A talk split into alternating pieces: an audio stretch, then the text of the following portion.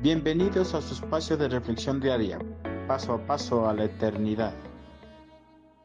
Padres intercesores.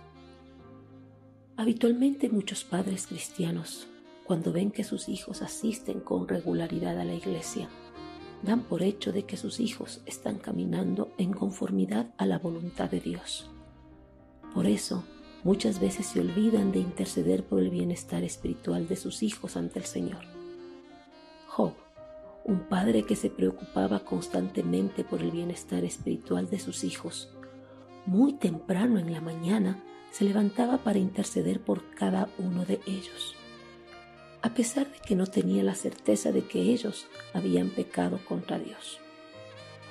Cuando las fiestas terminaban, a veces después de varios días, Job purificaba a sus hijos.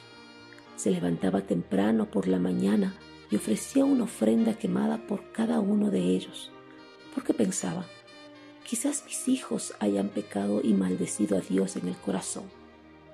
Esta era una práctica habitual de Job. Job 1.5, nueva traducción viviente.